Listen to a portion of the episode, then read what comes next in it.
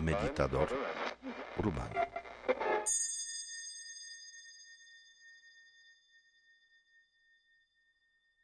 Cuando enseño sobre el karma, la pregunta obligatoria y número uno antes de que empiece inclusive a explicar es, ¿se puede cambiar? Todos queremos cambiar algo, todos queremos, sería maravilloso si todo afuera de nosotros cambiara sin que cambiáramos nosotros. Esto sería divino y fantástico, pero pues lo hemos intentado todos y no ocurre. Parece que no es suficiente querer para que cambie algo allá afuera. Por eso, con, con ansiedad, con angustia, todos preguntan, ¿se puede cambiar el karma? Bueno, vamos a revisar lo que hasta ahora sabemos sobre el karma. Y desde luego que sí, se puede, pero el saber cómo funciona es, en ese saber está la respuesta, ¿cómo cambiar? Lo que hasta ahora he explicado a lo largo de todas estas sesiones sobre el karma es que, número uno, definimos que karma es cada cosa que uno dice, hace, siente, intenciona, piensa.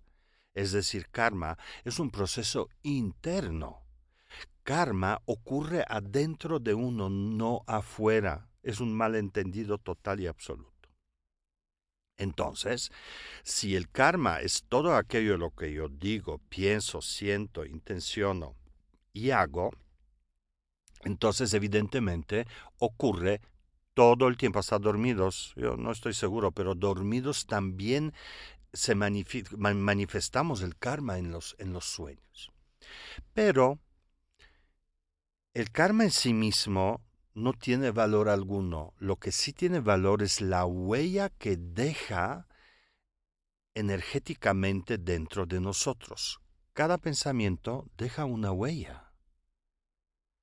Cada acción, cada intención, cada percepción, cada pensamiento, todo eso deja huella, huella, huella. Así que por el momento nos olvidamos de, que somos enormes fábricas del karma y nos concentramos en que cada cosa que tú haces y puede durar un segundo deja una huella que dura eternidad.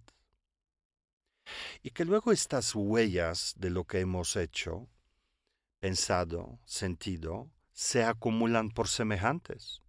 Y cuando hay, hay una masa crítica de lo que has hecho tantas veces, yo siempre digo, a eso le llamo diplomas, porque cada uno de nosotros tiene diplomas, un montón de diplomas, pero algunos son más pesados, ¿no?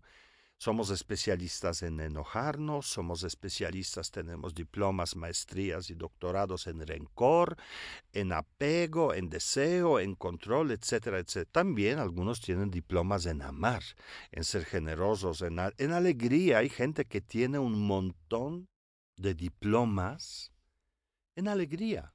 Ojalá todos tuviéramos esa sección de diplomas luminosos, pero no, somos buenos básicamente en sufrir. Pero bueno, la historia del karma no termina ahí. Esas, esos diplomas se convierten en nuestras tendencias. Nosotros lo llamamos semillas kármicas porque lo que está dentro de ti es una semilla de la realidad. Entonces lo que está afuera de nosotros es la manifestación de estas semillas que hay dentro de ti.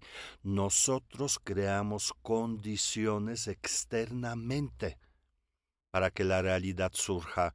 Y el universo nos ama en, y, y, el universo cumple respondiendo a esas necesidades nuestras. Y la semilla mayor, más poderosa en ti se llama rencor, pues te dará justamente motivo para sentir más rencor. Y si es enojo, pues el universo dirá, bueno, a este le gusta enojarse, yo lo amo, le voy a dar muchísimos motivos hoy para que se enoje y mañana y pasado y el resto de su vida también. Entonces, la condición externa que llamamos karma secundario es respuesta perfecta a tu capacidad interna, a tu tendencia, a tu impulso natural de vivir las cosas.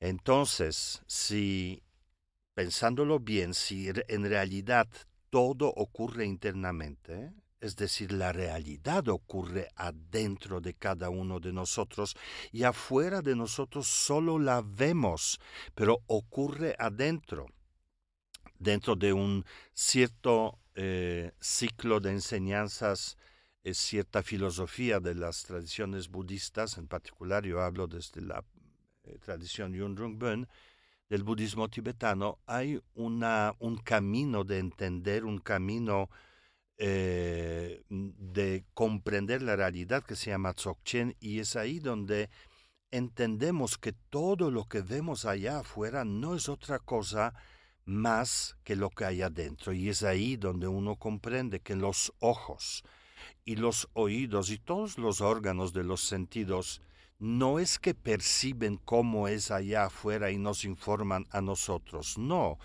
los ojos proyectan lo que hay adentro y los oídos escuchan lo que, lo que hay adentro.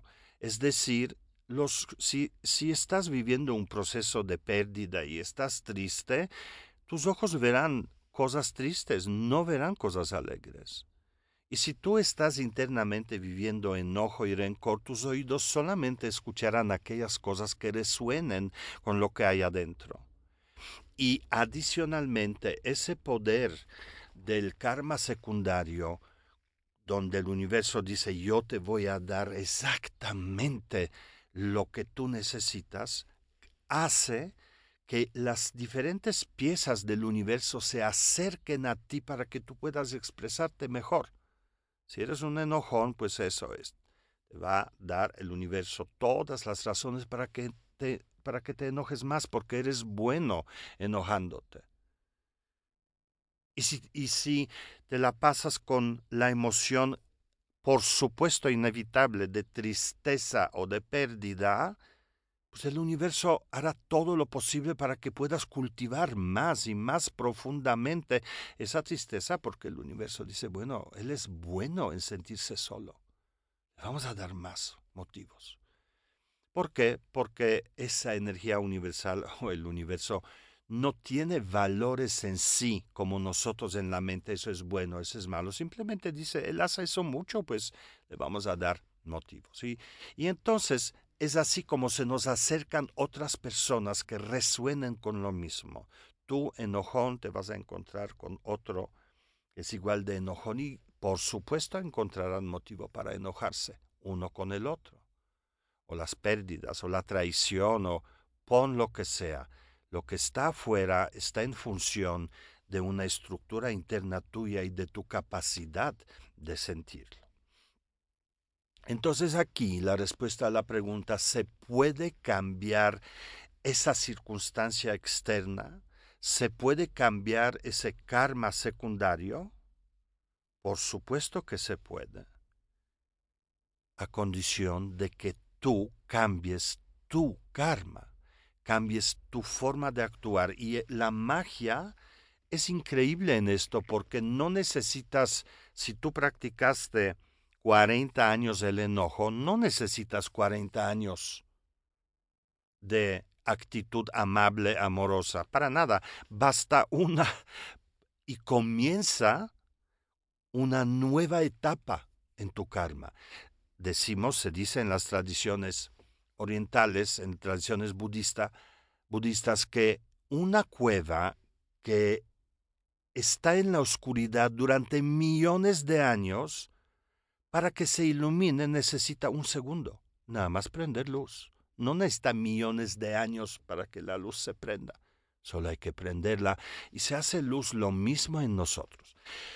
entonces habría que comenzar a crear un nuevo karma. Yo, que eh, me dedico mucho tiempo a ese tipo de prácticas de convencer a las personas que podemos interactuar con nuestra realidad sin exigirle, porque fíjate, cuando le exiges a la vida, dame, dame, dame, dame, el universo dice, ese es voraz, ese hay que atascarlo con algo porque quiere mucho y mucho y, y exige. Entonces posiblemente lo va a atascar de problemas.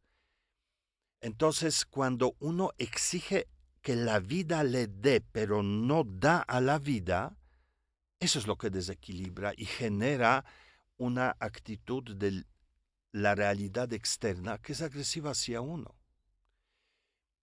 Todo el proceso de entender cómo construir el karma o cuáles son las acciones o pensamientos que debemos generar, em, pues requiere de mucho tiempo y seguramente voy a dedicar ese tiempo en siguientes sesiones para hablar de ello, pero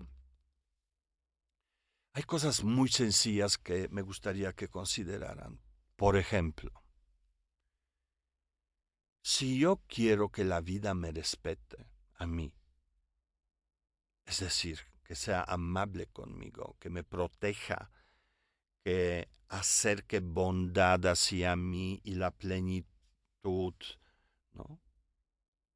abundancia, estaría a revisar mi actitud con la vida misma, por ejemplo, ¿no? Por ejemplo, me cuido a mí mismo, aporto a mi vida propia o solo exijo que la vida me dé. ¿Tengo capacidad de aportarle a otros o no me importa, estoy centrado solo en mí?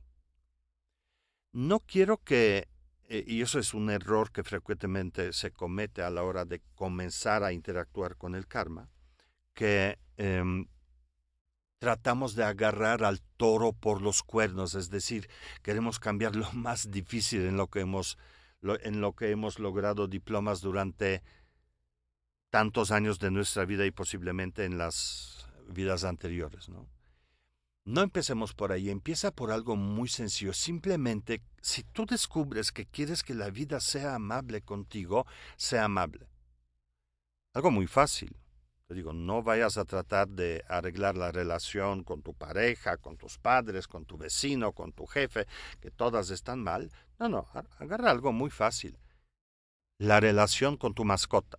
Saca a tu perro a caminar, a pasear, con la intención de hacer algo por él, no porque el perro tiene que salir. Darle algo. Si tienes una vecina es adulto mayor, que no se mueve bien, etcétera, ¿qué te cuesta cuando la ves preguntarle y decirle, oiga, cuando necesita algo, avísame, con mucho gusto le ayuda, aunque no sientas ningún gusto? Es romper como un esquema de fijarme en mí y en mis necesidades, y entonces el universo simplemente abre otro capítulo en tu vida, e inmediatamente aparecen condiciones con respecto a eso. Este es generoso, hay que ser generosos con este. Punto. Y así hay muchas maneras de, de interactuar con el karma. Recuerda que el karma es lo que pensamos, lo que sentimos, lo que, lo que hacemos, nuestras intenciones, no solamente lo que tú haces literalmente, sino todo este universo interno y simplemente cuando haces un corte de lo que hay adentro de ti, de todas tus acciones, casi nunca sale positivo, casi siempre está en números rojos en cuanto a la felicidad y al bienestar y a la salud, ¿no? Entonces, simplemente a este universo, a esa esa cartoteca, a ese, número de acciones que a final de cuentas te mantienen atrapado, atrapada en el sufrimiento y en el dolor, si comienza a sumar cosas buenas, inmediatamente cambia el equilibrio.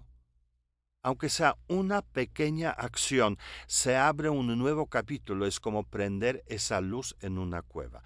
No te retes, o sea, no, no quiero que agarres al toro por los cuernos y te vayas sobre lo más difícil, porque no lo sabes hacer todavía. Empieza por algo muy sencillo. De eso vamos a hablar en las siguientes eh, conversaciones, pero la respuesta es esa. ¿Puedo cambiar mi karma? Por supuesto que sí. Y para cambiar el karma secundario, para cambiar el, lo que llamamos el karma, la realidad, pues sí, desde luego tienes que empezar por ti mismo. Y suena difícil, pero ¿sabes qué? Es lo más eficiente. Es que lo que tú realmente tienes es a ti mismo. Lo que está afuera no te pertenece. Por eso tratamos de lograrlo y cambiar todo allá afuera, que todos piensen como yo, que todos hagan como quiero, que el, sistema, el planeta... No, pues no, no, es una ilusión y no va a ocurrir va a ocurrir si logras este pequeño cambio en ti. Y la ley del karma no es una ley que nos castiga, al contrario, es una ley que nos empodera. Es una ley que, entendida adecuadamente, te vuelve muy poderoso sobre tu vida externa, sobre tu vida interna y sobre tu mente, la parte más secreta de ti. Porque todo empieza y termina en la mente.